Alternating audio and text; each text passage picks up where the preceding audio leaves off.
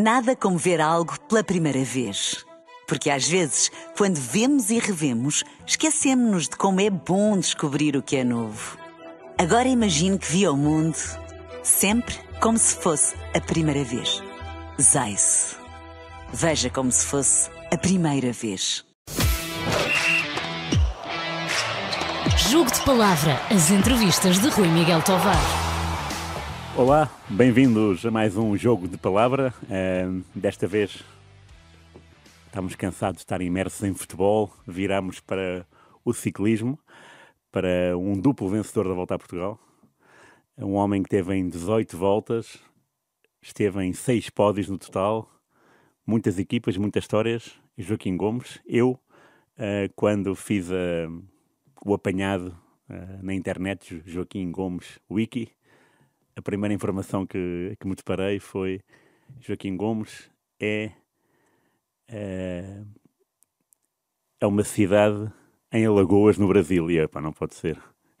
E a segunda informação era Joaquim Gomes ciclista. Eu não pode ser. Vou convidar o Joaquim Gomes para vir aqui à Rádio Renascença, onde ele já esteve uh, em grande estilo. Uh, pelo que me contaram, há cinco anos fizeste aqui uma corrida com o, uh, não foi? O, o Ricardo Conceição, aqui à volta uh, para, para promover a volta a Portugal, do qual tu és o diretor já há muitos anos. Portanto, é um prazer imenso eh, ter-te aqui finalmente, falarmos cara a cara depois de tantos pequenos almoços durante a volta e tantos fins de etapa em que falamos muito sobre as tuas memórias, sobretudo, assim do nada. E a minha primeira pergunta é um, ehm, o que é que te fez, na parte inicial, jovem, a ser ciclista? O que é que move uh, num país de tantos de tantos pergaminhos futebolísticos e com alguns ciclistas de grande nome, Joaquim Agostinho, Marcos Chagas, João Roque, haverá muitos nomes por aí. Uh, o que é que te fez crescer para saltar para uma bicicleta e andar pelo país todo? Meu caro, antes de mais, deixa-me agradecer-te o convite para visitar uh, mais uma vez este vosso fantástico espaço da primeira vez foi uma agradável surpresa. Uh, agora já sei, já sei, já sei onde vinha quando me enviaste a morada. eu já sabia o caminho. Ora, o, o que é que me fez ser ciclista, em particular um miúdo uh, lisboeta, da freguesia de Carnide, paredes meias com o Estádio da Luz e que até aos 14 anos de idade só via futebol à sua frente. Um, foi o meu pai. Uh, nas férias grandes, quando se passavam uh, manhãs e tardes inteiras a jogar à bola, e quando eu, ao fim da tarde, regressava à casa com tornozelos, joelhos, ancas uh, doridas à procura de uma sandes para aliviar o desgaste de um dia tão concorrido abria a porta e logo na, na, na sala que ficava junto ao hall de entrada uh, via muitas vezes o meu falecido pai com um rádio de pilhas, uh, ele sentado num sofá, com uma cadeira à sua frente, o rádio em cima da cadeira e olhar para um rádio como se de uma televisão uh, se tratasse. E fui-me apercebendo que ele acompanhava regularmente as aventuras e desventuras do nosso grande Joaquim Agostinho na volta à França. Sim. E ganhei uma paixão tão grande por aquele folhetim que eu uhum. me, me habituei a chamar, talvez o primeiro grande reality show que existiu, em que as pessoas acompanhavam as, as aventuras e desventuras de, de, dos corredores que tomavam por ídolos, que acabou por me atrair para o desporto.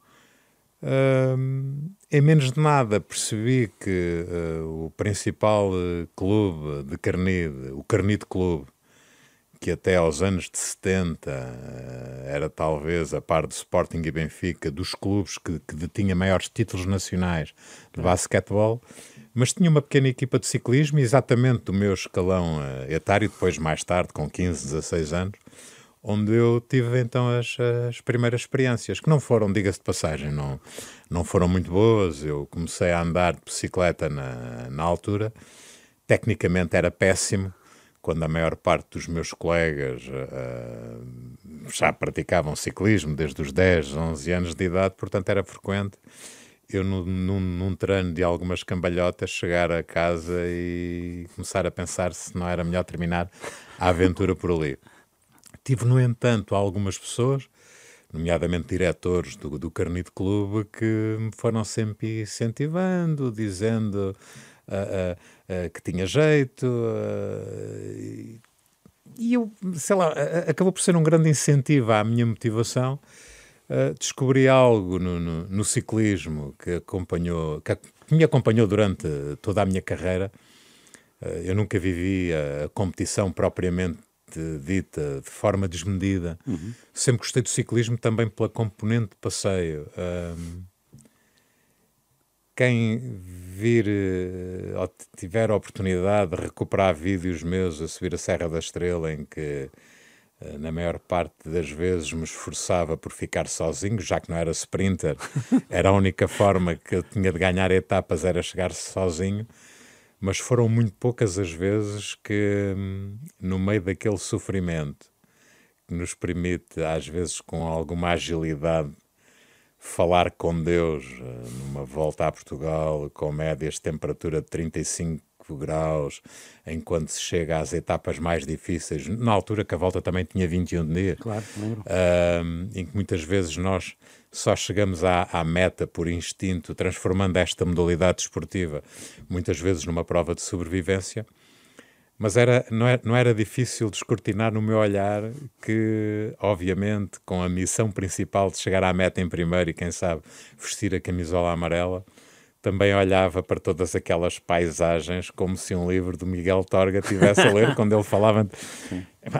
E eu nunca me desliguei do ciclismo desta forma. Quando deixei de correr, recebi vários convites para, para ser uh, diretor desportivo de equipas. Uh, mas uh, depois de um convite que me fizeram, uh, que insistentemente desafiavam, em particular nos meus dois últimos anos de carreira, para ser diretor da Volta a Portugal, eu comecei a sonhar com isso. Porventura nunca imaginei que este sonho se prolongasse, já lá vão mais de duas décadas. Uh, mas ser organizador da Volta a Portugal continua-me, pese embora as dores de cabeça de um evento que tem um orçamento superior a 3 milhões de euros e que em contextos uh, económicos de alguma dificuldade, isto é um desafio brutal, colocar a Volta a Portugal uh, na estrada, pelo menos com a dignidade com, uhum. com temos conseguido. Uh, mas uh, essa componente do ciclismo passeio eu consigo uh, mantê-la cada vez que visito uma autarquia, claro. cada vez que desenho um percurso para a volta. É verdade que o tal contexto comercial da volta, uh, que não podemos dispensar, uh, muitas vezes impede-me de, de, de, apresentar aquela que eu teria como a volta a Portugal ideal. ideal. Tu não imaginas os e-mails que eu, que eu recebo de pessoas a.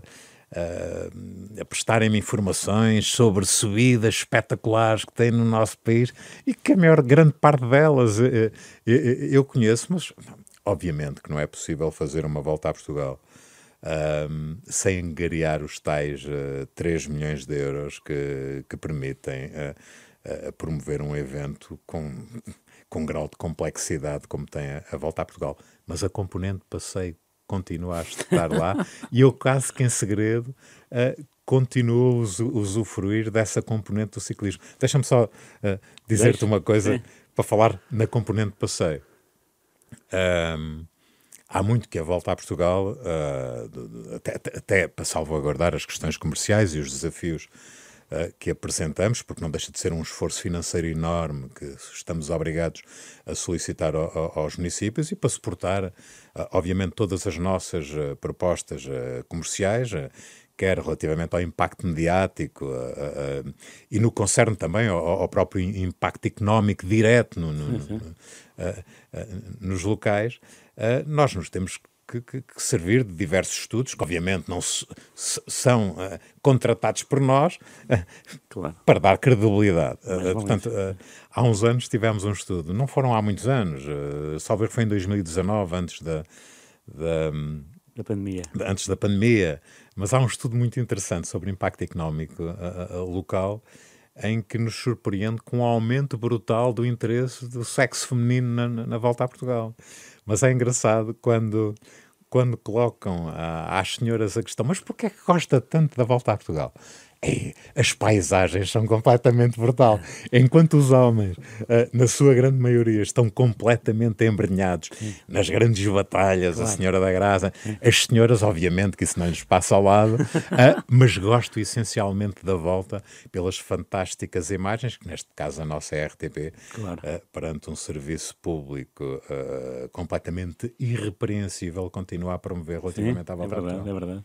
Um eu li, uh, a propósito disso, uh, que a tua primeira volta foi 85, não é? Uh, representavas a seleção do centro, foi uma volta especial em que houve três seleções, a seleção do norte, que tinha o José Santiago, a seleção do centro tinha, estavas tu, com o número 93, eu estive a ver, o teu dorsal era 93, e o último número da volta era o 111 da, 111 da seleção do, do Sul, tinha aquele inglês, o Kane Tixon, exatamente. que também ganhou a volta a Portugal. Um, qual foi a sensação de, aos 19 anos, entrar numa volta representando não uma equipa, mas uma seleção? O que é que se passa na cabeça de um miúdo que era mais apaixonado pelo futebol do que, do que pelo ciclismo? Aos 19 anos se vê confrontado com uma realidade nacional, porque a RTP já fazia serviço público, os jornais então davam muito mais destaque, Havia Diário Lisboa, havia a Capital, Diário Popular, Diário Notícias, o Jogo. Estavam todos em cima desse, desse movimento. Claro, de uma forma tão sumária como tu muito bem agora acabaste de escrever, hum, qualquer pessoa imagina que, que a, a, sensação que, que, que, deve ter um, um gaiato de 19 anos ao conseguir uh, um feito uh, desses. Mas o contexto é ainda mais complexo. Primeiro, um, o ciclismo de formação não tinha a exposição junto das equipas profissionais que há muito passou a ter. Isto é, no calendário nacional de ciclismo há um conjunto de provas, aliás, alguma delas é organismo, como por exemplo a Volta ao Alentejo em bicicleta, uhum. em que as melhores equipas de sub-23 portuguesas têm acesso a participar nessas competições. Portanto, os melhores valores destes escalões têm a motivação de perceber que tem ali uma excelente claro. oportunidade de se dar a mostrar, em particular aos diretores esportivos das equipas profissionais. Nessa altura isso não existia. E pior que isso, hum, eu tinha os meus pais, eu sempre fui um, um excelente aluno, tinha os meus pais a pressionar. É um, é um contexto.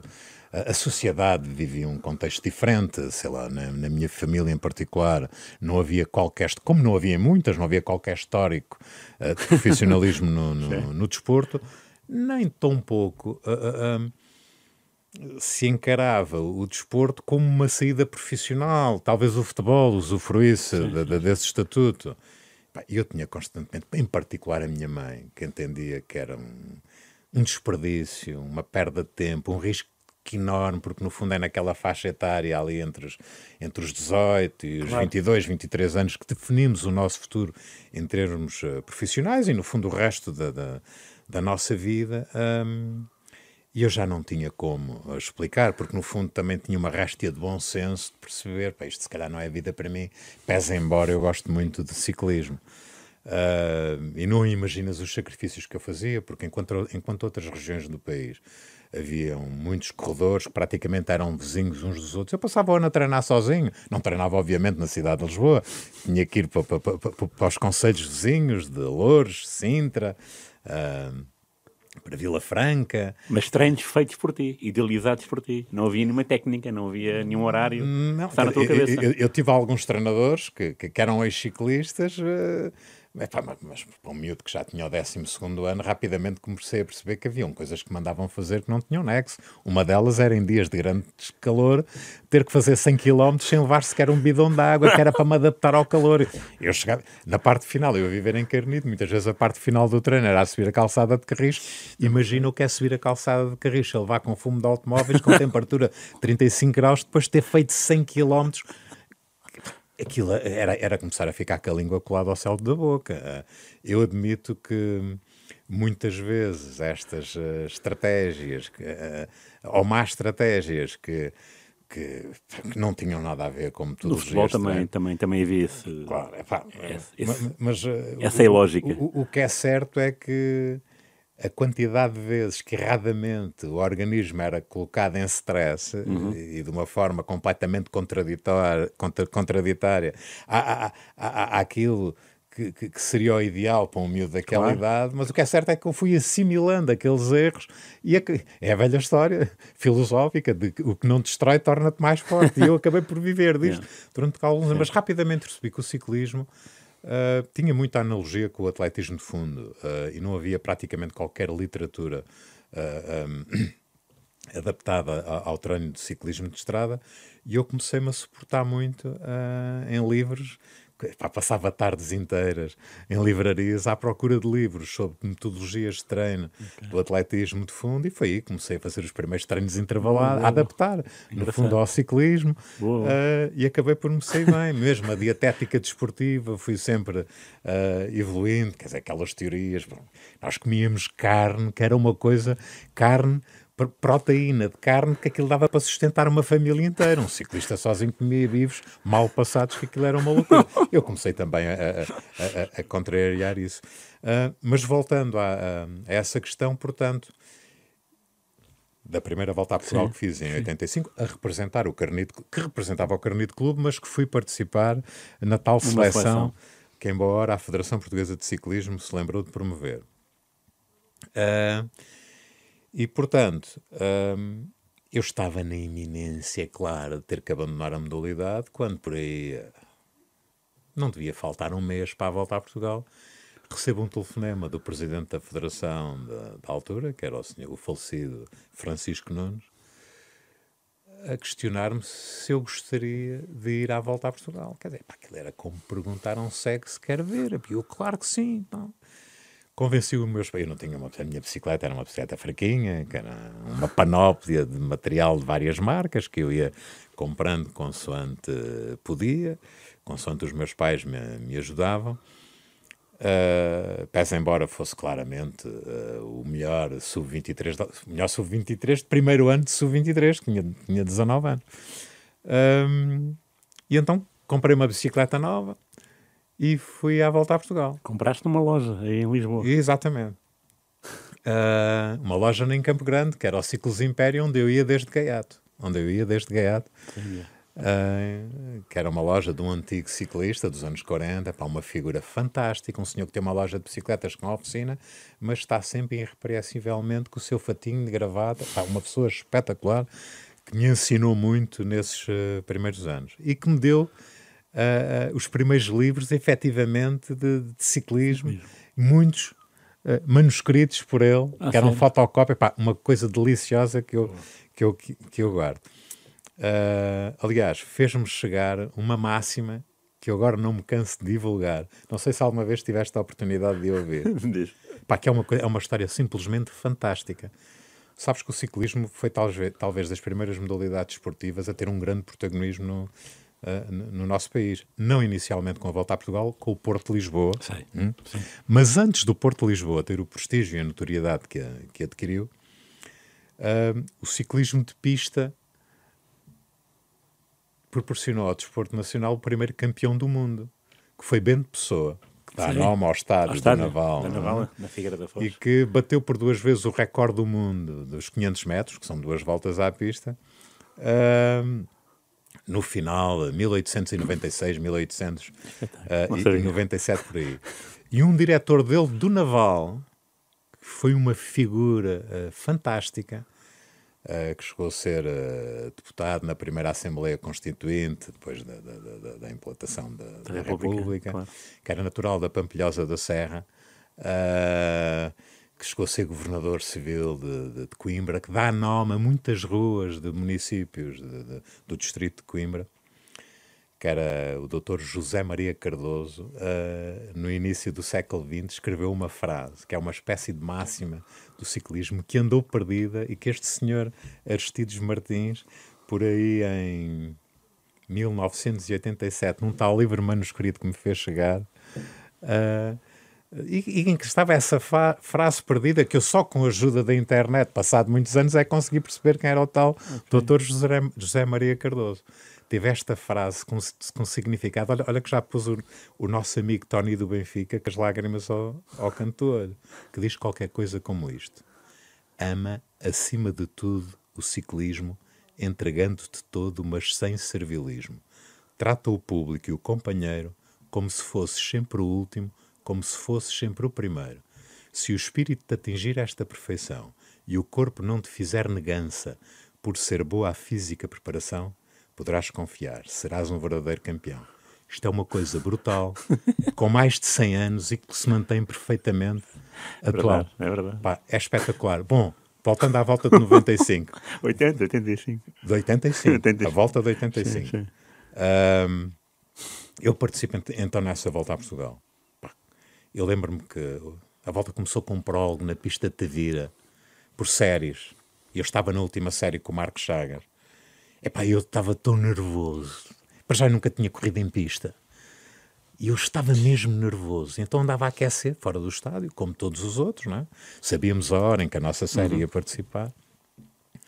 E na altura que estava a decorrer a penúltima série, em que eu já estava ali perto para entrar, há uma queda gravíssima e em que eu vejo sair do estádio de Maca uma pessoa que veio ser um, meu massagista, inclusive, na, na Cicasal, uh, que era um bom ciclista da altura, não sei se te lembras do nome, que era o Abel Coelho. Abel Coelho. Epá, que foi cara ao chão, tinha a cara toda esfacelada. Imagina, se eu já estava nervoso, estás a ver o que é. Eu... Bom, mas lá fui, a coisa correu mais ou menos. A nossa série, já não sei se foi a primeira, mas para mim aquele primeiro embate e perceber que estava numa série com o Marcos Chagas e que havia ataques nessa série que eu lá escondidinho no meio deles. A série afinal... que é um contra o outro? Não, não, é, é não, imagina que dividiram o pelotão de cento e tal corredores em 10 séries, de 11 ou 12. Okay, e, pronto, e, então ia, ia, um de cada equipa na ah, série. Okay. Depois, tá a cada série era atribuído tempos e depois se ia a classificação geral obviamente a série que ganhasse aquele que ganhasse a série que tivesse o melhor tempo seria o camisola amarela Pá, não, não, não me lembro tão pouco se foi o Marcos Chagas que vestiu logo a, a camisola amarela no, no, no, primeiro dia o que é certo é que eu no dia seguinte, e foi uma etapa longa, pá, eu sei que terminámos em Grândola, Grândola né? foram por aí 230 quilómetros, uma coisa, eu nunca imaginei fazer uma distância dessas. É verdade que o terreno era muito exigente, pá, mas eu não tinha experiência a andar num pelotão daqueles, portanto andava quase sempre mal colocado. Uh, o curioso disto tudo é que o selecionador, uh, portanto, da, da seleção do centro, uhum. da seleção do centro, sim, sim era uma grande figura dos anos 60 do Sporting, o João Roque, okay. é? que mais tarde uh, acabou por ser meu sogro, com uma particularidade. Ele conhecia muito bem, porque na altura a Cicasal já tinha uma equipa de júnior em Torres Vedras, e o João Roque era o treinador dessa equipa. Não, não, já tinha uma equipa de sub-23. Okay. Uh, eu tenho um, um, um cunhado, uh, portanto, o filho de João Roque, que é da minha idade e, e que já corria comigo nesse pelotão de, de, de sub-23, e o João Roque sabia a minha maneira de correr. Portanto, eu, eu não tinha qualquer tática. Eu, se houvesse uma subida e eu me tivesse a sentir bem, mesmo que a subida tivesse a 70, 80 km da chegada, eu atacava. O que era um erro claro. Uh, e então o João Roque, uh, que era uma pessoa de poucas palavras, mas falava assim por trocadilhos. Uh, Sabes que os abastecimentos, pá, os abastecimentos na seleção, aquilo era uma coisa de bradar aos céus. Era, nós fazíamos diariamente 100, 150, 170, 200 quilómetros com cubos de açúcar, cubos de marmada no bolso e umas, pé, e uns, e umas maçãs cortadas. Epá, aquilo era, era. Não tínhamos mesmo, mesmo condições nenhumas. Bom, mas então o que é que. Isto para, para te explicar o trocadilho de João Roque. Ele logo na primeira etapa em linha, portanto, para, para o tal prólogo de séries, não, aquilo não havia tática, era desenrasca. Uh, e na primeira etapa em linha, ele diz-me assim: Olha lá, ó Gomes, comendo, ó Gomes, olha que isto aqui não é o pelotão do, do Sub-23, das corridas ao fim de semana. Tu aqui, cada vez que sentires vontade de atacar, vais ao bolso, tiras um terrãozinho de açúcar e deixa-te quieto. E eu, E eu às vezes, pá, o pelotão ia assim mais sossegado. E eu, é agora, pá, mas começava. Pá, o João Roque era, pá, eu desde Gaiato ia falar no João Roque claro, em casa, sim, o meu pai. E o meu pai nem sequer o conhecia. Era uma das grandes figuras do desporto, não só por aquilo que ele fez, uh, ofereceu uma vitória na volta a Portugal ao Sporting depois de um grande interregno, mas em particular por ter sido o homem que descobriu o Joaquim Agostinho. Pá, quer dizer, era um respeitinho ao João Roque.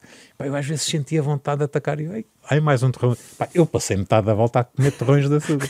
Até cá um belo dia, cá um contrarrelógio. Acho que foi em Mangual. Houve um contrarrelógio de manhã em Mangual. Era usual haver, de vez em quando, duas etapas por Sim, dia. Que era, era, era, desculpa a expressão, mas era pior que espina sopa. Um tipo correr de manhã, tomar banho, almoçar, já anda fatigada do, dos dias anteriores. E eu depois, à tarde, torna a equipar e vai outra vez para cima da bicicleta. Pá, aquilo era mesmo. Portanto, tinha havido um contrarrelógio de manhã. Uh, em Mangualde, e à tarde era uma etapa relativamente curta, que era a etapa rainha, que salvo erro era Nelas Manteigas. E nós Nelas íamos a ceia, no fundo atravessávamos a Estrada da Beira, subíamos por, da Estrada da Beira a, a, até ao centro de Ceia, aquilo já subiu um bocadinho, e depois entrávamos em plena Serra da Estrela, em direção ao Sabugueiro, Torre, e descíamos para, para Manteigas. E o João Roque, pá, faltavam para aí uns 10 minutos para partir, e eu, atenção, eu nunca tinha ido à Serra da Estrela, nem em passeio, nunca lá tinha ido, nunca lá tinha ido. Portanto, uh, as únicas experiências que eu tinha de grandes subidas era aqui, a Serra de Monte Junto, mas e, a, a, aquelas, de acho que aquelas que eu, que eu ia com mais, não, havia, havia mais aqui na área metropolitana de Lisboa, nomeadamente a Serra de Sintra, onde eu passava, Sim. Eu ia passar, então nos dias de muito calor enfiava-me na Serra de Sintra, andava lá três horas, quase sem nunca passar no mesmo sítio. É um sítio espetacular para treinar, em particular no, no verão, com aquele microclima. Uh, e então, ali 10 minutos antes de partir, ele diz-me assim: Olha, hoje não precisas de comer torrões de açúcar. E eu, preciso comer torrões de açúcar. Quer dizer que isto hoje é, já posso atacar. Bem, começa a etapa. Ah, outra questão, outro pormenor só para perceberes o contexto. Ah, pá, a maior parte dos ciclistas na altura, e, e no fundo aquilo era cultural, aquilo era como se fosse a tropa eram os maçaricos e a malta da peluda. E quando os, ma os maçaricos queriam-se chegar mais à frente no pelotão, vinha logo, agarrava para aqui, oh rapaz, vai lá para trás, que o teu lugar é lá atrás. Pá, e eu, quer dizer, depois de duas ou três tentativas, eh, eu já nem me habilitava, era bem mandado, já nem saía lá atrás. Aliás, quando havia etapas de média dificuldade, aquilo começava a partir e eu acabava por fazer o dobro do esforço, porque tinha que ir passando aqueles grupos que iam ficando, mas chegava sempre, todos os dias, sempre a chegar com os primeiros. E eu naquele dia foi quase a mesma coisa. A minha sorte é que da Estrada da Beira até ao centro de Sei antes, antes de iniciar realmente a subida, né? Um, naquele troço ali de 2, 3 quilómetros, aquilo começou logo é que já havia muita fruta madura, já andávamos a correr para aí há 15 dias, não sei, já havia mesmo muita fruta madura no pelotão. E que começou muita gente a descolar, e eu, quando estou a, a, iniciar a serra, já estava nos 30 primeiros, o que para mim já era, já era excelente.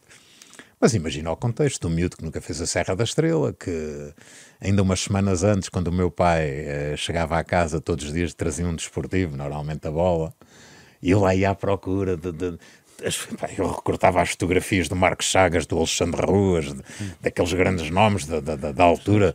Uh, o Firmino ainda corria, o Firmino Bernardino, outro, outro, outro grande nome, o Adelino Teixeira, que, aqueles grandes nomes do, do, do, ciclismo português e que estão lá na, na história do ciclismo português. Pá, eu ali ao lado deles, o que é que eu pensei? E agora é que vai chegar à Serra da Estrela? Deixa-me lá ver quanto tempo é que eu aguento com, os melhores. Eu sabia que no Sub-23 era de longe o melhor trepador, mas eu não tinha qualquer contacto com, com os corredores profissionais. Bem, então, o que é que acontece? Uh, eu já estava contente por ver a placa de início de subida, que é quando a gente sai de ceia, efetivamente, e estar ali, uh, era a equipa do Sporting Raposeira que ia meter o passo. Uhum. Então, e a vê-los ali e tal. Pá, e em menos nada começa a descolar gente, tudo com um estado de cansaço enorme. E eu ali a respirar bem, como se não se passasse nada. É pá, que de um momento para o outro eu começo a ganhar um, uma confiança completamente brutal e chego mesmo, ponho-me ao lado de, dos tipos do Sporting. E lembro, ainda aqui há dias, estive a almoçar com, com, com, com, o ciclista que ia meter o passo, que era o José Xavier, que foi um grande contrarrelogista, um grande contrarrelogista e um dos melhores coequipês que eu depois, mais tarde, acabei por ter. E que neste caso era, era, era um coequipier do, do Marco Chager. Uh, era o José Xavier e eu, ele, ia meter o passo. Uh, o Sporting era de longe a, a equipa mais, mais forte. E eu começo-me a chegar ali ao lado dele, e ele começa a ver para mim, pá, vai lá para trás e eu olho assim para trás, começo a ver aquele pessoal todo mal encarado e eu ataco. Ataco, mas ataquei como fazia também nos. Vá lá no Sub-23. Atacava, mas aguardava 20 cêntimos. Sem dar tudo. Pá, e eles tentam responder, respondem, respondem. Eu vejo que eles já com grande dificuldade chegam ao pé de mim. E quando eles chegam ao pé de mim, eu gastei o resto dos trocos e fui-me embora sozinho. Opa, mas depois há um facto engraçado não sei se tu te lembras de um grande nome, ganhou uma volta a Portugal, que, que era médico, depois veio a ser médico, que era o Dr. Joaquim Sousa Santos. Sim. Hum, da família Sousa Santos, sim, sim, grandes corredores do Porto. Do Porto, não é? Exatamente. O Dr. Joaquim Sousa Santos era o médico da seleção ele tinha-nos dito que ia estar depois de passarmos o sabogueiro, é? aliás, a gente desce o sabogueiro e depois começa a subir finalmente para a torre. Ele disse-me que aí ao fim de 500 metros, quando começássemos depois do sabogueiro a subir para a torre, que ele ia estar com uns saquinhos de água, que, pá, que nós depois mordemos o saco, demos o queiro, o resto é, é, é, para nos molharmos, não é? E que ele ia estar ali. E eu, entretanto, abalei, ganhei ali um minuto de avanço, pá, mas eu, pá, desceu aquela parte do sabogueiro, eu sabia lá, eu pensava que aquilo era sempre a descer e comecei a subir e vejo o Kim Sousa Santos e quando começa a aproximar, uh, começa a estender a mão. Ah, uh, havia o hábito, às vezes, estar familiares ou até elementos das equipas a dar água, mas aquilo em tempo de guerra tu não imaginas.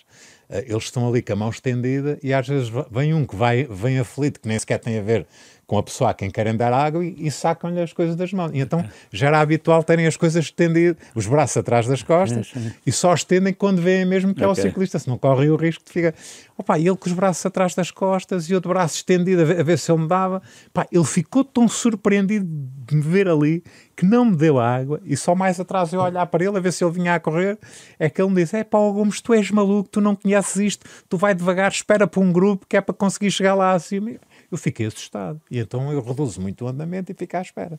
É quando aparece o Venceslau Fernandes, que já tinha deixado o resto ah, já, trás. Pronto. E então o Venceslau apanha. Estava à espera dessa. O, Vence, o Venceslau apanha. Tinha falar ah. dessa dupla. O Venceslau apanha mas é importante referir, o Venceslau ainda chegou a correr com o João Roque.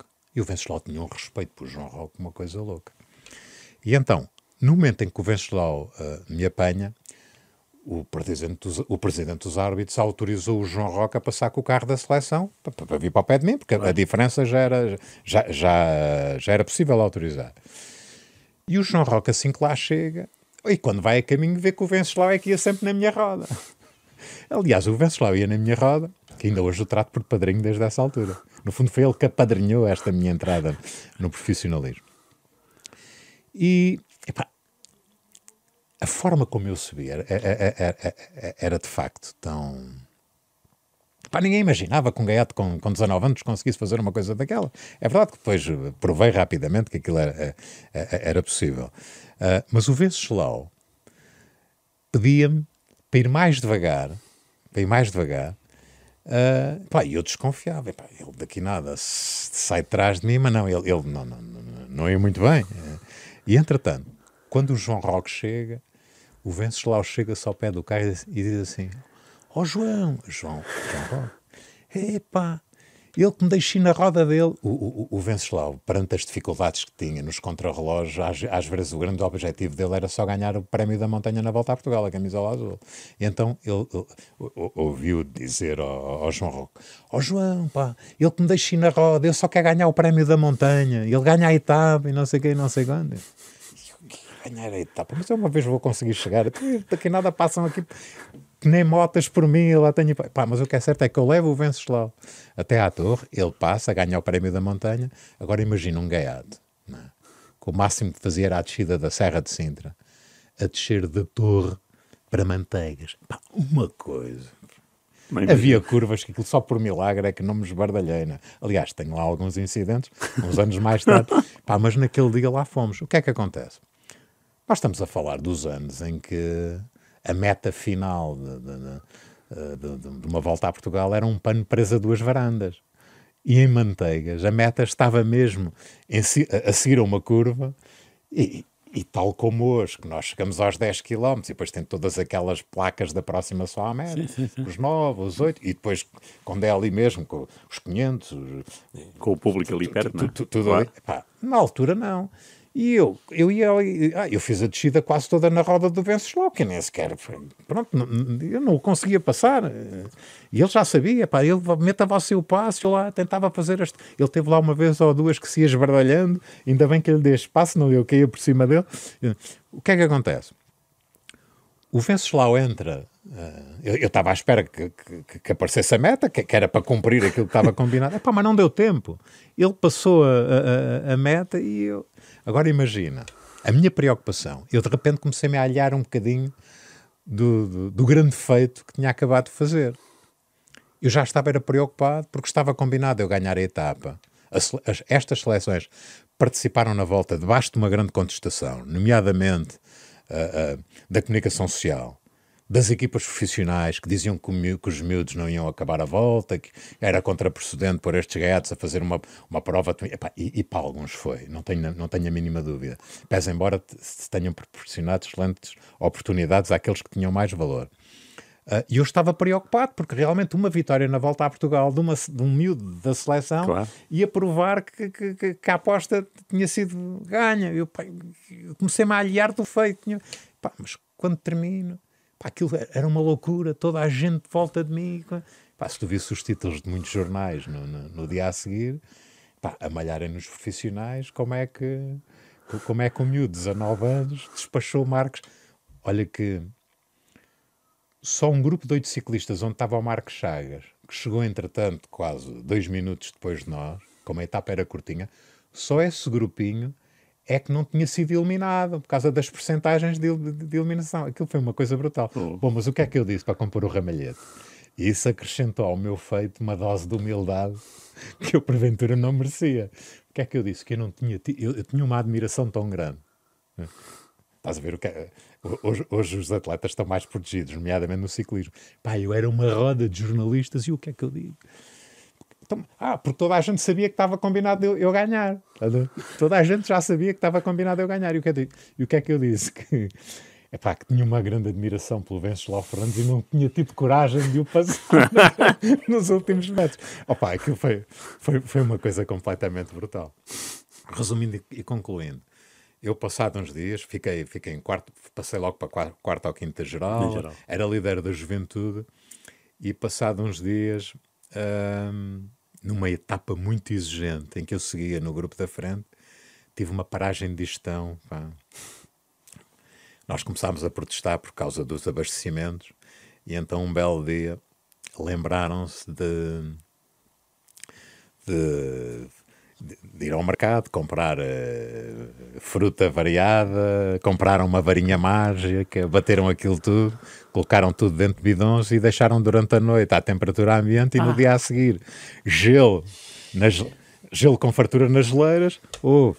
E quando eu e, e, alguns nossos, assim que metemos aquilo à boca, epá, aquilo ganhou assim uma fermentação. Claro. Aquilo até sabia bem. Estás a... Mas isso levou-me a desistir. Mas olha, logo aí aprendi uma coisa que, que me saiu para o resto da vida, que é quando eu ganhei a etapa, um dos títulos, salvo erro, na, na, no jornal A Bola, era uma fotografia minha e, e do Lau em, em, plena subida, eu, eu, a puxar e o Lau na minha roda. Depois vi, vinha qualquer coisa como. Uh, Joaquim Gomes, a andorinha da torre. O mesmo jornal, no dia em que eu desisti, tinha qualquer coisa como isto. Joaquim Gomes, andorinha sem asas. Epá, eu nesse dia assim, epá, é seguir o meu rumo é. e olhar-me um bocadinho daquilo que possam dizer sobre o que corre bem ou, ou o que corre mal. E aí este bem, porque no ano seguinte estavas no Sporting, do Marco Chagas. Exatamente. Logo nessa volta a Portugal, logo nessa volta a Portugal uh, houve convites, as melhores equipas de longe na altura era o Sporting e o Lousa Trinaranjo, não sei se te lembras Eu lembro, muito destes bem. nomes. Lembro. Portanto, essas duas equipas uh, convidaram-me logo portanto, para, para o ano seguinte. Eu inicialmente era para ir correr para o Lousa, estava quase tudo acordado, sem haver contratos assinados, e aliás, nem era preciso, mas à última da hora hum, quiseram uh, reduzir a, a proposta financeira que me tinham feito. Com um motivo que eu não consegui considerar. E eu, eu sou benfiquista.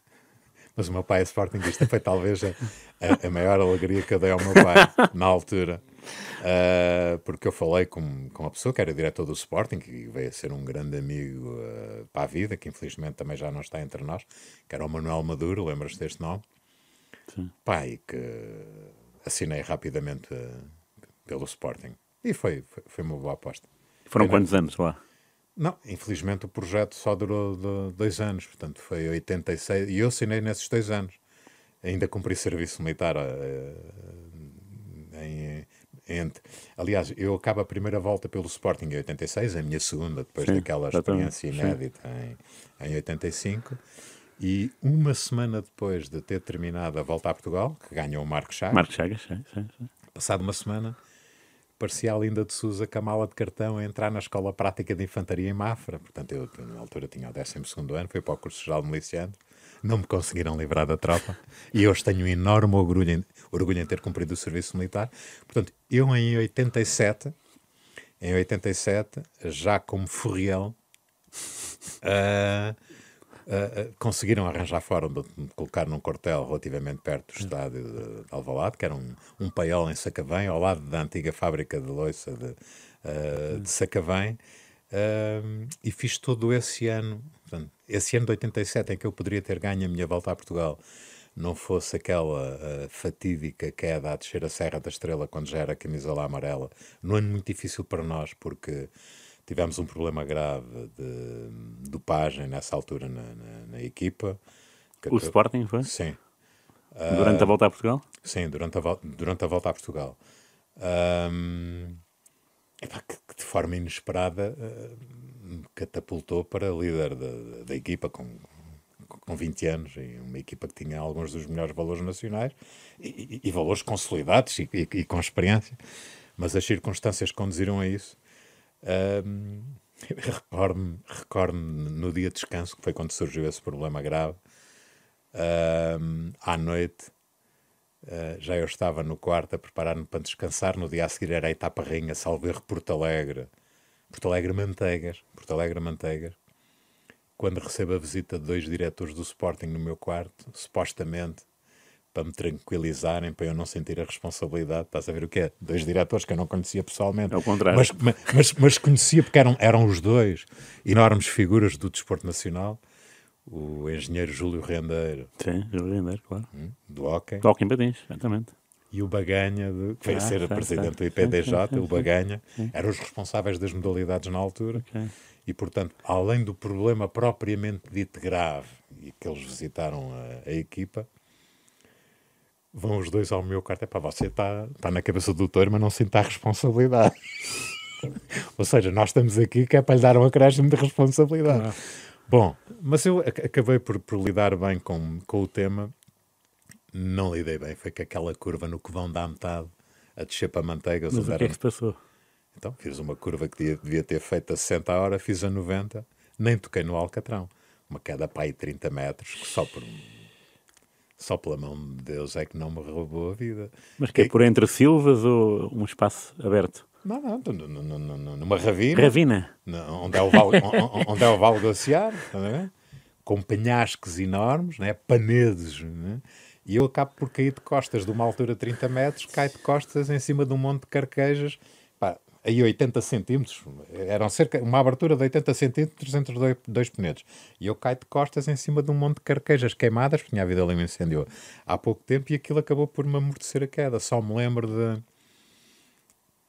de acordar com umas bufetadas, começar com umas dores nos ombros, porque eu na altura pesava 61 quilos ou 62, umas dores nos ombros e, e- e ver um corredor de gente ali. a- que era para me puxarem cá para cima para a estrada, para me meterem na ambulância, mas entretanto desliguei outra vez. Foi uma coisa completamente brutal.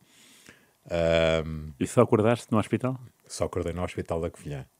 O treinador na altura era o falecido Francisco Valada, também vencedor de uma volta também? a Portugal pelo sim, Benfica. Sim, sim, sim, E eu só me lembro na ambulância, não, eu acordei na ambulância, dele me estar a. Eu, eu ver aquela cara, olhar para aquela cara, não saber se era o nome dele, que ele ia comigo na ambulância. Mas ao, ao, ao contrário do futebol, que é o Mister, nós é o chefe. e eu, ó oh, chefe, o que é que eu estou aqui a fazer? E lembro-me de ele estar insistentemente a questionar e de ele me ter dito: Você estava a correr a volta a Portugal. E eu volto a Portugal. Pá, mas de repente comecei a recuperar a memória. E é uma desilusão tão grande quando é tirarem-nos o rebuçado das mãos. Tá? Aliás, eu, eu, eu, eu essa queda marcou-me durante alguns anos. E não só a queda, foi foi eu sentir que o facto de desejar tanta volta, se calhar nunca ia conseguir vencer. Por isso é que quando ganha a volta em 89, em 89 né? com 23 anos, quando depois tipo aquele último contrarrelógio, é que o ciclismo tem estas particularidades, o tal reality show. Quantas vezes as grandes provas por etapas não são ganhas eh, pelo corredor que realmente é o mais forte? Eu, ao longo da minha carreira, só ganhei uma vez na Senhora da Graça mas calhar tive uma dezena de vezes que entre os grandes protagonistas foi o mais forte. Quantas vezes a, a Senhora da Graça a, a, etapa é ganha por, por corredores que, que, integram uma fuga mais ou menos consentida e, e, a própria volta a Portugal. Às vezes há corredores uh, bons, que não estão particularmente talhados para ganhar uma grande prova por etapas, mas às vezes surge a oportunidade com uns minutinhos de avanço que, claro, e depois é impossível arredá-lo. A, a, a, volta à Espanha deste ano é um exemplo sim. disso. É? Mas o ciclismo não é, porventura, o único desporto em que uh, o azar, e não a sorte, não é? o azar tem uma, uma fatia enorme. Ou seja, não é? é? Muitas vezes nós, nós falamos que o futebol é preciso ter sorte. Eu acho que o ciclismo é preciso ter muito pouco azar para ser alguém muito forte, né? Tu podes ter integrado as claro, etapas claro lá em sim. cima. E claro que sim. E, tu, e é uma tu... diferença, é uma dito assim pode não parecer significativo, mas para mim uh... isso tem muita força, não é? Eu, como te disse, era, era um apaixonado de futebol. Pai, tinha, tinha, tinha os meus ídolos, uh, alguns, tenho o grato prazer de, de partilhar uh, bons momentos uh, atualmente. Um deles é o Tony.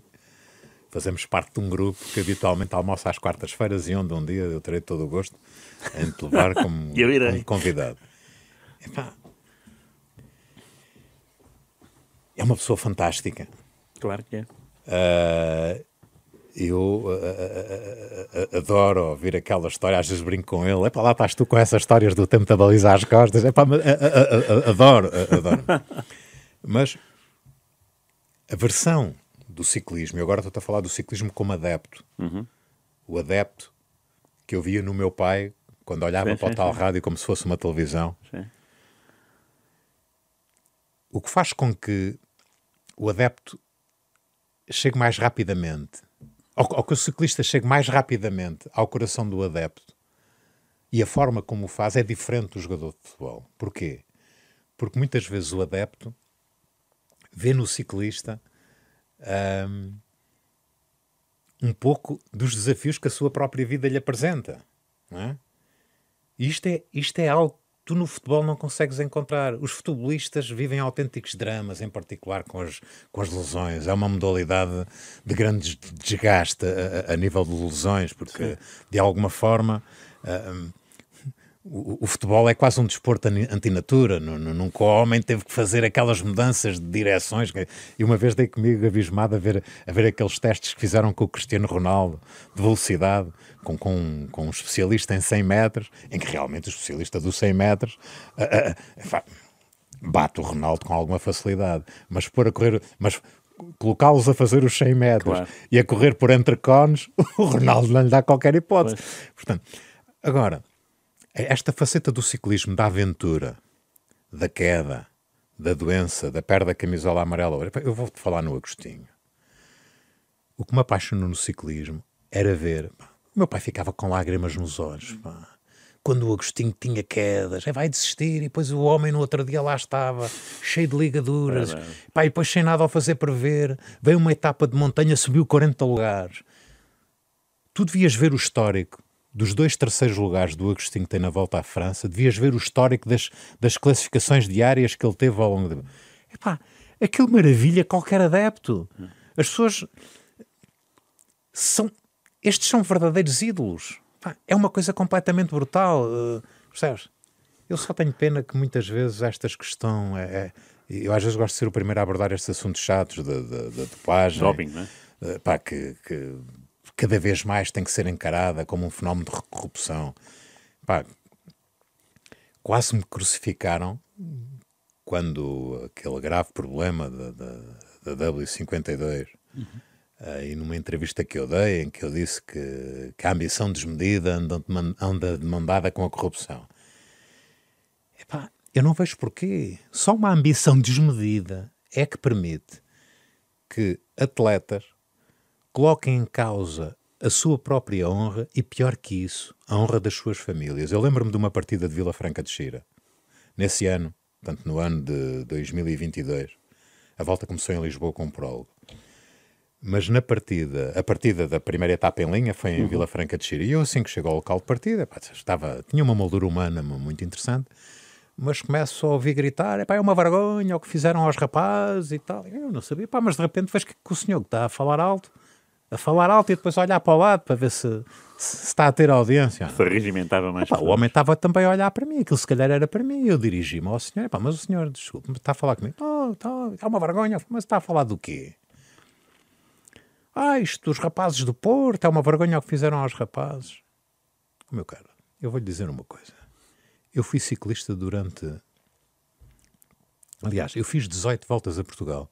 Sou o recordista de lugares no pódio. Tu há pouco disseste 6, são 7. Sete. 4 terceiros, um segundo e dois primeiros. Ok. E eu sou uma coisa, nunca tive nenhum problema com dopagem, nem tive perto disso. Você está-me a dizer, pá, e as famílias dos rapazes? Sabe porque é que eu não entrei por aí? Primeiro por mim, porque sou uma pessoa íntegra. E depois pelas, pela minha família. Eu era incapaz de sujeitar a minha família a uma vergonha destas. Infelizmente, a corrupção está no desporto, está na alta finança, Claro.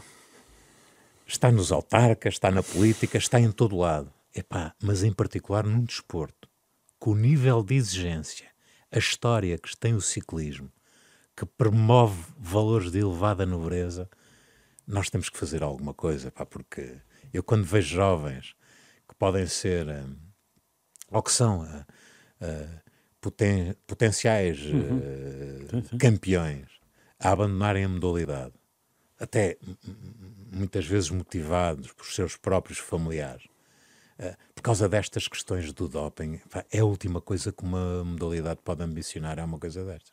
Mas caiu a pico, não é? Porque as notícias ah, tornaram-se frequentes, não é? E o... sentiste algum desapego popular em relação ao ciclismo com essas notícias frequentes? É o que nos salva. É o que nos salva a nós, como salvou a volta à França, com situações gravíssimas, não é? É os adeptos. Incrivelmente, os, os adeptos focados. não regateiam a, a- a sua entrega à modalidade. é? Agora, eu, num contexto em que, em que temos uma comunicação social eh, demasiado agressiva, atendendo às circunstâncias que eu percebo perfeitamente, motivados por audiências, é? em que qualquer pessoa para se colocar eh, ou- ou- ou- ou pa- para não ficar sujeita a, pegar nas suas a pegarem nas suas palavras e a trocar vírgulas e Sim, sim, trocar completamente o sentido, das Sentido, frases sim. resumindo ao, ao- ao face como a Federação Portuguesa de Ciclismo que perante, e muito bem, que perante situações graves como esta resume a- a- as suas declarações a comunicados e aí fica a salvo, não é? Pá, mas eu no final de uma apresentação da Volta a Portugal, que foi o que aconteceu nessa altura, em que me colocam questões num ano em que ainda por cima a Volta a Portugal vai acabar no Porto, não é? Sim. numa parceria com a Câmara de Gaia, e em que estes dois municípios, que são históricos da Volta a Portugal, mesmo em anos que não existia equipa do Futebol Clube do Porto. Mas não tenho a mínima dúvida que o forte investimento efetuado foi motivado pelo facto de terem, eh, ou do Futebol Clube do Porto ter uma equipa de ciclismo. Claro, sim. é? Eu estou completamente de mãos atadas quando me dizem que. ou- ou- ou- e, e, aliás, legalmente, nem a Federação nem a União Ciclista Internacional tinham forma de impedir a equipa de participar na prova. Não é o organizador que vai colocar uma equipa de fora, não é? E- e poderia fazê-lo, porque as equipas são convidadas, eu podia, podia retirar o convite à equipa, mas como é que eu faço uma coisa dessas quando tenho eh, eh, os, os dois municípios onde a equipa está sediada a receber a, a volta e sei que a maior motivação que tiveram para, para receber a volta e fazer o forte investimento que fizeram foi o facto de ter a equipa do Futebol Clube do Porto. Portanto, as minhas imposições resumiam-se, e não poderia deixar de ser, era a equipa estava obrigada a, a- a- deixar de fora todos os corredores que estivessem implicados na tal investigação, Sim, sim, eh, nem que tivesse que fazer contratações de última hora Claro. e trocar todo o plantel. Mas isto foi entendido de uma forma como se eu estivesse a defender a equipa e o patrocinador. Isto é ingrato, esta posição. Pois, é claro. E agora imagina, estás a falar, ou estamos a falar de um diretor de volta a Portugal que corredor de formação, foi corredor profissional, foi vencedor de volta, criou uma equipa de ciclismo, teve uma equipa de ciclismo e era diretor da volta a Portugal praticamente há 20 anos. Portanto, eu tive eh, eh, em, em- em todas as áreas relacionadas com, com o ciclismo profissional. É? Trabalha a área comercial da volta, com as câmaras e algumas marcas. Quer dizer, é ingrato ser crucificado por algo em que eu só posso pôr água na fervura. Felizmente, felizmente que a determinada altura a própria União Ciclista Internacional resolveu o assunto. Tomou uma decisão. Epá, Sim, sim. porventura não teve meios de o fazer mais cedo. O ideal para, todo- para todos nós era que a equipa fosse impedida de Fosse competir logo. a partir do momento que surgiu o primeiro, primeiro escândalo. Acho que estamos no bom caminho agora. Boa. E o caminho, o caminho,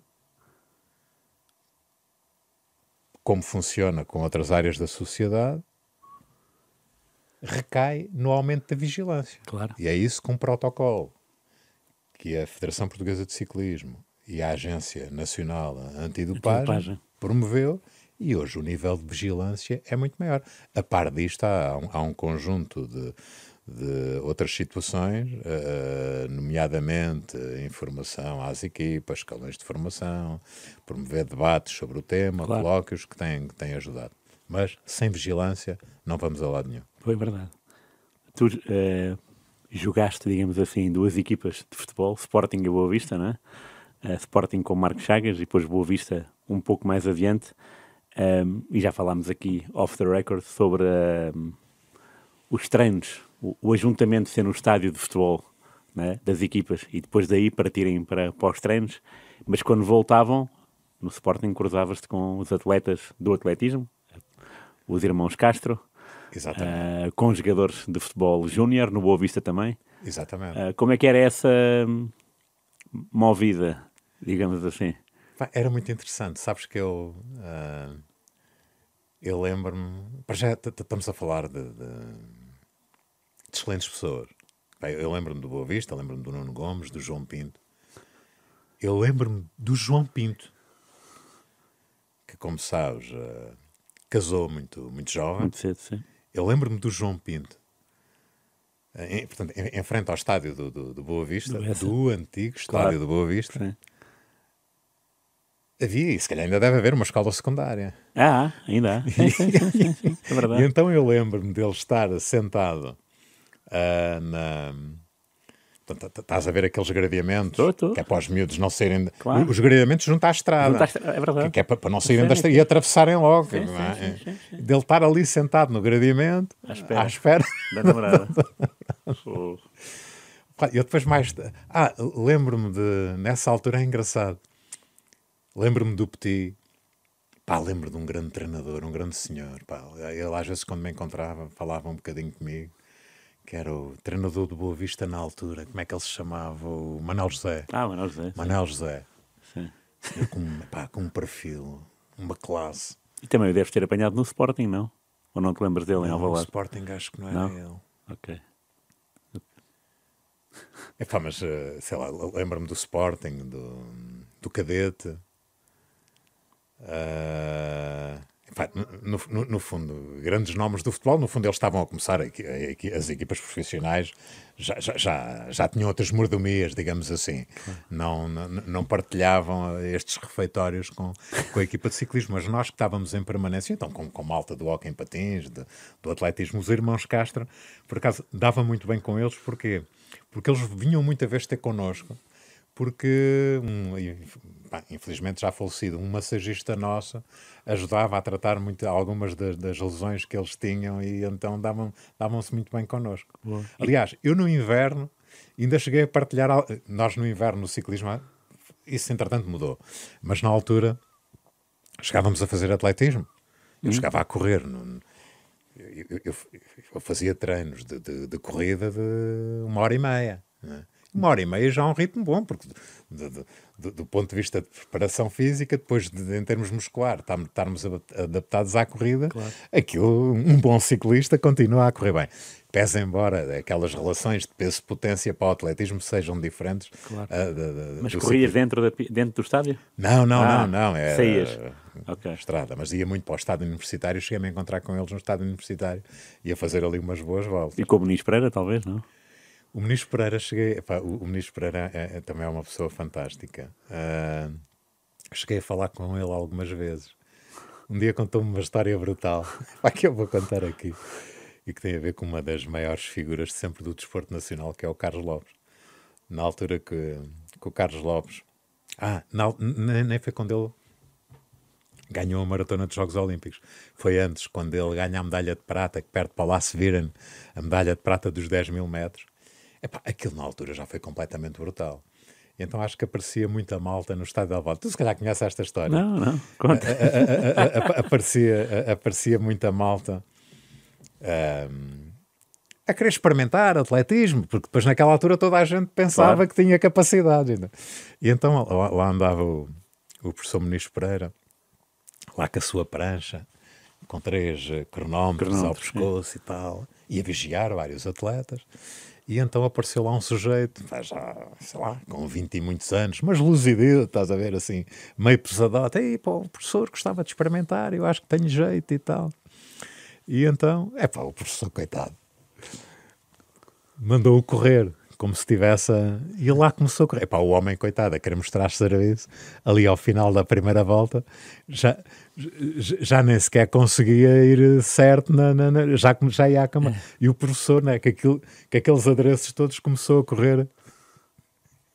Começou a correr ao lado dele e começou, então, está cansado? E ele, não, não, sou solteiro. Coitado, o homem já nem ouvia bem, né? Não sou solteiro. Tenho uma última pergunta, eh, diz respeito. Tenho muitas mais, mas o tempo não permite. Eh, que diz respeito, eh, e, e começámos exatamente por falar das subidas de montanha. O Joaquim ganhou em 92, em 90, e- não é? Ganhou a camisola da montanha. Há um ano em que o Joaquim Gomes ganha Em a montanha. 92. Não, 92. nós nesse ano no Boa Vista, o Cássio Freitas ganha a camisola amarela e eu faço terceiro na volta e ganha Espetacular, não é? a camisola da montanha. Não sei se é frequente um duplo vencedor da volta também ser vencedor da não, montanha. Não é frequente porque, como deves imaginar, o vencedor de qualquer grande volta eh, é provavelmente o melhor trepador em prova. Só que o prémio da montanha muitas vezes é cimentado ah, naquelas montanhas de segunda, terceira categoria, que é um esforço brutal. Os candidatos à vitória no Prémio da Montanha terem que estar atentos nestas montanhas todas, porque todos os dias há, há, há, há, pontos, Claro. ah, quase todos os dias há pelo menos uma montanha de terceira categoria. Portanto, os vencedores da volta, onde é que acumulam pontos? Naquelas etapas decisivas onde eles obrigatoriamente têm que chegar na frente. Ok. Mas isso às vezes não é o suficiente. Aquela, há muitas etapas, ah, e, e, apercebes-te na- na- nas sim. grandes voltas que eles fazem aquelas fugas de 150 km e passam em 3 ou 4 prémios de montanha e aquilo vai, vai somando dia por dia. E eu, nesse ano, que era também um dos candidatos à vitória na volta, mas tive uns problemas, salvo erro, na última prova, que foi a volta ao Minho. Há uma queda, uma coisa assim que eu entrei na volta muito mal. Felizmente que tivemos provavelmente um dos melhores corredores estrangeiros, apesar de partilhar a mesma língua. Não deixou de ser um dos melhores corredores estrangeiros que eu me lembro uhum. a integrar formações nacionais, que foi o Cássio Freitas. Tinha umas condições excepcionais que acabou por estar muito bem nessa volta. E nessa eu ganho na torre nesse ano e dei um contributo enorme para que o Cássio ganhasse a volta. Lembro-me que na altura o meu diretor do Boa Vista, o Tavares Rijo, em plena subida, o Cássio começou com dificuldades ali a partir das Penhas da Saúde para a torre e eu mesmo na equipa, a direção queria que eu abalasse para ganhar mais tempo, mas eu nunca o abandonei. Só, só abandonei já mesmo muito perto da, da, da, meta, ganhei a etapa. No ano que depois acabou por haver temporal, que eu quando chego não apanho chuva, mas depois de eu chegar, passado um minuto, dá em começar a cair granizo, mas eu já não o apanhei. Mas o Cássio acabou por vestir a camisola amarela nesse dia, eu passei para os primeiros da geral, acabo depois no final da volta por terminar em terceiro, e a partir desse dia pensei, bem, ganhei aqui uns pontinhos na torre, ainda há mais umas quantas montanhas e acabei por acumular pontos suficientes boa, boa. para ganhar a camisola azul. Uh, em termos regulamentares, a ordem de importância das camisolas é amarela, da geral, a verde dos pontos, pontos. a azul da montanha. da montanha. Mas no íntimo da maior parte dos corredores, a camisola da montanha é a segunda mais importante. Ok, boa, boa. muito bem. Obrigado. Obrigado, Joaquim. Dispõe sempre. Grande abraço. Opa, vou dispor que há tanta, há tanta história que eu conheço e gostava que tu transmitisses, uh, sobretudo uma história deliciosa com o José Rosa de uma, de uma fuga. Isso era incrível contar, mas não temos mesmo mais tempo. Obrigado por tudo, é pela, pela, tua uh, compreensão. Uh, passa hoje, passa hoje não, passa agora um ano do, do teu acidente nas ruas de Lisboa, ali na, na Avenida da, da Liberdade, para para participar num evento da Rádio Renascença com Ana Galvão. Uh, portanto, um beijinho para a Ana, um grande abraço para ti e até a próxima aventura enciclopédica. Obrigado. Obrigado. Nada como ver algo pela primeira vez. Porque às vezes, quando vemos e revemos, esquecemos-nos de como é bom descobrir o que é novo. Agora imagine que viu o mundo sempre como se fosse a primeira vez. Zais. Veja como se fosse a primeira vez.